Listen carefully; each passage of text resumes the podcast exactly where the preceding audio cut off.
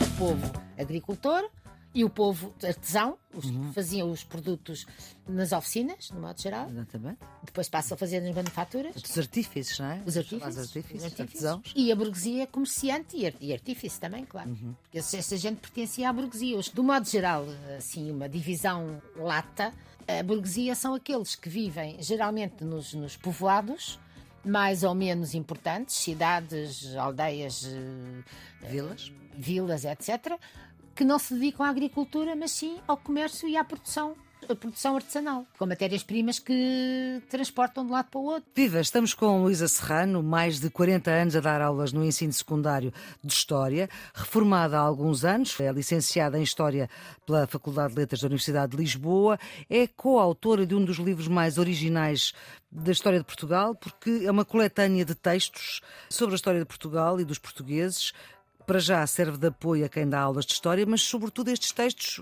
podem ter sete séculos ou serem textos de um, de um jornal ou de um blog da atualidade.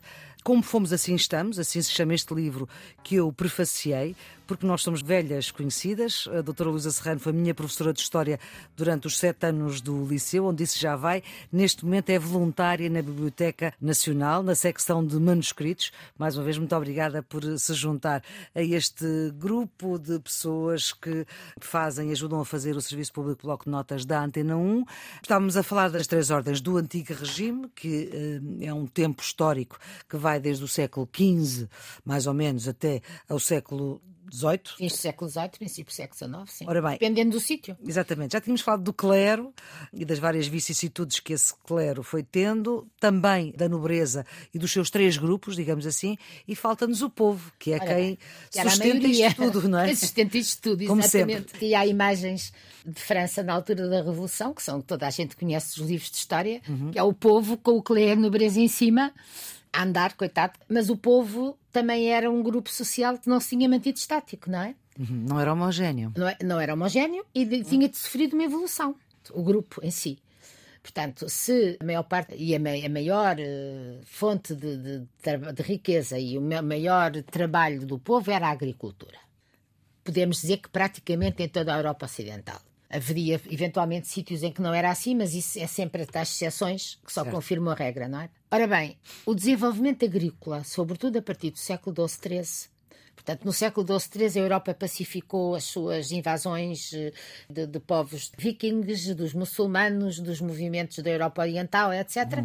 E pôde finalmente, no fundo, a nobreza cumprir a sua função, que era governar os territórios que lhes tinham entregues e pacificá-los e fazê-los frutificar. Ora bem, essa paz permitiu que se desenvolvesse, que houvesse excedentes agrícolas. Se anteriormente a agricultura era uma atividade de subsistência quase, a partir dessa altura passa a ser uma atividade de produção de excedentes, que é preciso dar-lhes destino. Ora bem, esse destino é dado pelos mercadores que vão surgindo. Começam a surgir mercados ao pé dos castelos, começam ver, e começa a haver uma troca, cada uma rede cada vez maior de desenvolvimento de comércio a nível europeu, sobretudo século XIII, XIV, XV. Devido a isso, vai haver um grupo social, um conjunto de pessoas que se vão desligando da terra, porque já não têm tempo, para- porque ao princípio tinham, ao princípio tinham que fazer comerciar, mas também trabalhar na terra, porque os exatamente. senhores não libertavam assim sem mais nem menos. E, do fundo, comerciavam os produtos que produziam, não é? E não, que compravam a outros para produzir, portanto, eles levavam de um sítio para o outro. E para fazer disso não podiam estar a agricultar a terra, não podiam estar a fazer as corveias, que eram as, eh, a obrigação que o camponês tinha de trabalhar de graça nas terras do senhor durante um determinado período, etc. Não podiam, quer dizer. Isso tudo correspondeu a uma luta que houve no século XIII, XIV com os senhores, nos vários sítios. Aqui correspondeu em certa medida à nossa crise de 1383-85 que vai dar origem à dinastia de Avis, não é? E, ah, e depois há a peste negra. Ou por outra, antes da crise há a peste negra, Isso é século XIV. século XIV, de 348, mais exatamente. Peste negra é essa que vai criar na Europa uma, é uma pandemia. profunda, uma pandemia enorme, que aparece do navio eh, veneziano, salvo erro, aos Novês, que vem do Oriente e que traz o rato com a pulga que tem o micróbio, que vai infestar a Europa toda e que vai causar a mortandade Imensa. e até desaparecimento de povoações. Houve aqui um tempo, fizeram umas fotografias aéreas em Inglaterra, em que a fotografia aérea é ótima para a arqueologia, uhum. em que encontraram determinadas zonas. Eh, na fotografia se via hum, as plantas cobriam zonas com, com ruínas uhum. por baixo. Porque Sim. a planta na zona da ruína tinha uma tonalidade diferente, diferente, da outra que estava na terra propriamente dita. E depois perceberam que por baixo. Perceberam que por baixo havia uma, uma, uma aldeia que tinha desaparecido completamente com a peste negra. E encontraram depois registros dessa aldeia até determinada altura e depois acabou. E, e a peste negra devastou, devastou a, Europa. a Europa. E isso necessitou de uma reconstrução que vai exatamente. Durou mais ou menos quanto tempo? A peste negra. Ela foi, sobretudo, 1348, ao, fim do século, a parte mais uh, Quase importante. 50 anos, não é? Foi porque teve que se expandir, não é? Claro. Não se expandia como hoje, com a velocidade claro. com que se expande hoje, mas expandiu-se. E houve grandes movimentos de população, do campo para a cidade, da cidade para o campo, etc mas os seus efeitos notaram-se durante a primeira metade do século XV muito bem, até quase ao século XVI. Portanto, a reconstrução que foi preciso fazer. Nós, aqui em Portugal, fizemos essa reconstrução, sim senhora, e partimos para os descobrimentos, ou, ou seja, para a abertura da Europa ao mundo. Melhor. Mas e, os descobrimentos de 415. 415. A peste negra é 348. A peste negra já começa no reinado de Dom Pedro. Exatamente. Portanto, Dom Fernando já era de um país, o Dom Fernando foi um rei, coitado, teve azar, porque herdou uma data de, de problemas ao mesmo tempo. Também. É o que acontece aos reis e não só não, aos reis. Há uns que têm, por exemplo, o Dom Inês teve um governo fantástico, calminho e sossegado, ao passo que o Dom Fernando, coitado, foi mesmo.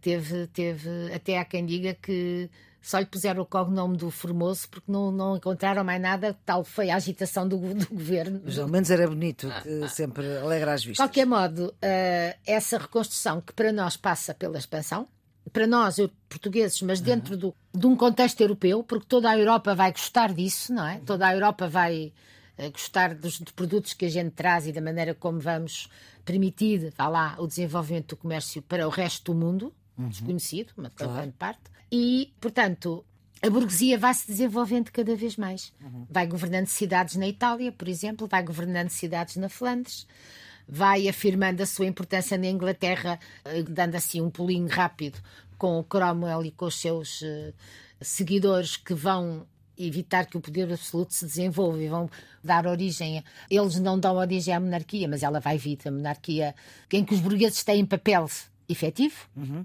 E o Cromwell era quem? Era um homem do Parlamento inglês de 1648 que faz uma revolução, ou pronto, uma revolução provocada pela forma como o rei Carlos I de Inglaterra eh, estava a conduzir o governo para o absolutismo e com grande simpatia pelos católicos. A Inglaterra tinha aderido ao protestantismo. Desde eh, Henrique VIII, não é? Desde Henrique VIII. O rei vai ser preso, vai ser executado. E Cromwell governa durante 10 anos, até 1658. Não sendo rei. Não sendo rei, governa uma república. Foi a única república que a Inglaterra teve até aqui. Exatamente. 10 anos. Voltou a ser uma monarquia. Quando Cromwell morre, em 1658, o filho dele, Richard Cromwell, não é capaz, não tem o carisma do pai, não tem. E voltam os filhos de Carlos I.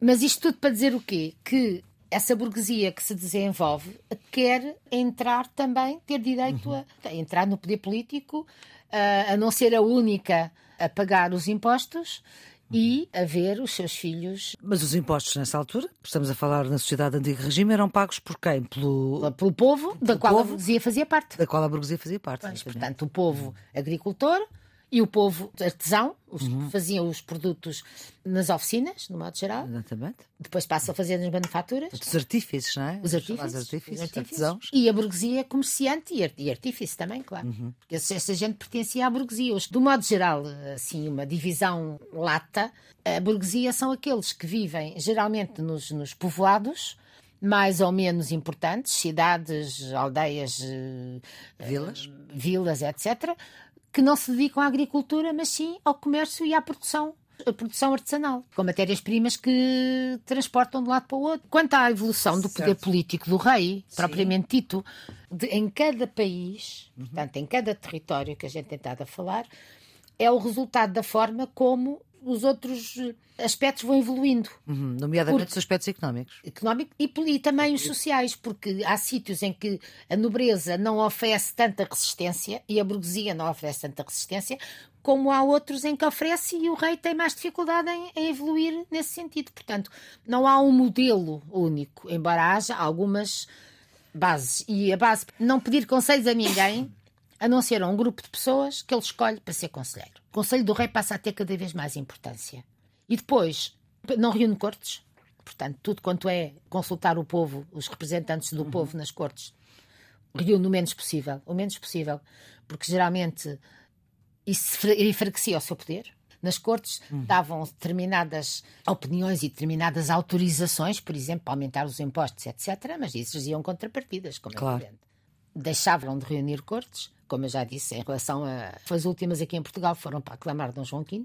Uhum. E tinham um conjunto de funcionários espalhados pelo país, relacionados com a cobrança de impostos, com a prática da justiça, os chamados juízes de fora aqui em Portugal, por exemplo. Uhum que eram eh, nomeados pela Corte, pelos tribunais da Corte, tinham tribunais próprios uhum. uh, para fazer todas essas atividades. Havia uma ligação muito grande entre o poder local e o poder central. Mas, aqui em Portugal, o poder local, os municípios mantiveram sempre alguma autonomia.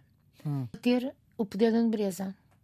Porque uhum. tanto o rei como os municípios tinham interesse em que a nobreza não tivesse muita força. Pois, claro. Portanto, embora o rei não lhes desse grandes liberdades, havia sempre ali um acordo entre o rei e o povo uhum. que se manteve até o Marquês de Pombal, praticamente, e mesmo até depois com o Marquês de Pombal. Portanto, por isso é que eu digo que não podemos ter um figurino para, todo, para todos os sítios, não é? Não, é, Exatamente. É, não serve a todos. É sempre pormenores diferentes. A nível económico, porque um rei não é absoluto se não tiver dinheiro, isso é uma base que toda a uhum. gente percebe, não é? Tem que ter um exército forte como é que ele paga o exército. É outra das características do absolutismo, é o exército. Se durante o feudalismo e os fins da Idade Média os exércitos eram comandados pelos nobres e eram reunidos pelos nobres e pagos pelos uhum. nobres, etc., agora não. O exército é do rei, é pago pelo rei, comandado pelo rei, ordenado pelo rei. Isso tem que ser pago. Portanto, tem que haver dinheiro para isso. Tem que haver dinheiro. Onde é que o rei vai buscar dinheiro para Ora isso? Bem, aos impostos. É aos impostos. E é preciso criar situações de haver impostos. Por exemplo, começa a aparecer uma ideia ligada a alguns teóricos economistas que parecem, entretanto, não é? Do qual o expoente máximo aqui na Europa Ocidental será o Colbert. Em França? Em França, quando Luís XIV... Porque Colbert quando... era uma espécie de ministro das Finanças. Era um burguês, sim, era um burguês que foi recomendado pelo Mazarino ao Luís XIV para organizar as finanças, que era muito bom porque já tinha trabalhado para ele Mazarino e o Mazarino gostava dele. Ora. E, portanto, o Colbert diz quais são as bases do mercantilismo. Portanto, primeiro que tudo, desenvolver as manufaturas. Para quê? Para consumo interno, o que faria com que não fosse preciso fazer importações, mas também para exportação. E para que a exportação? Para com essa exportação se obter dinheiro, ouro, para os cofres do Estado, porque um Estado só é rico se tiver ouro, se tiver dinheiro. Uhum. Portanto, o princípio básico é esse. E agora vamos explicar o que, é que são as manufaturas. As manufaturas são formas de trabalho uh, que se foram desenvolvendo durante esta época que estamos a falar. É uma espécie de oficina?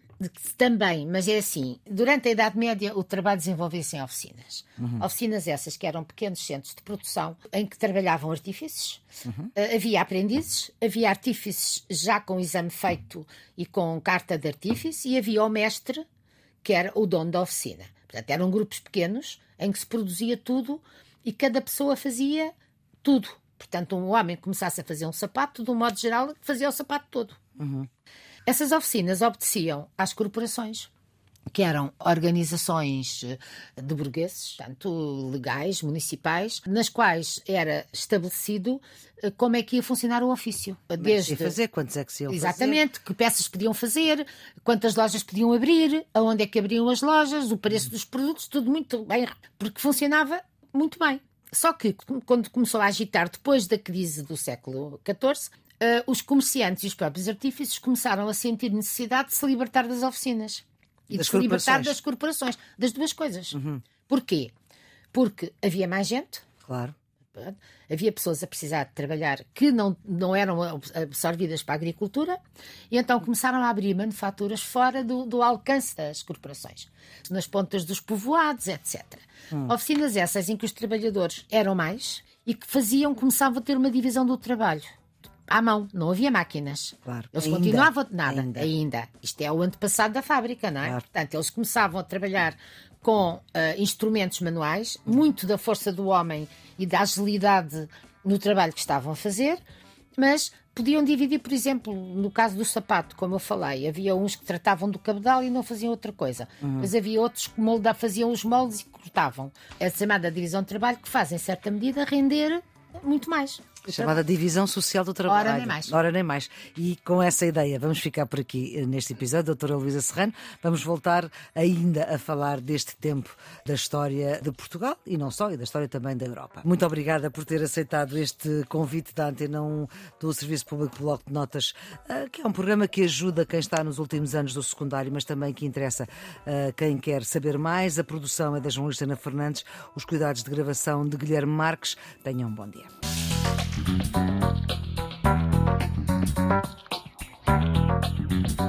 you.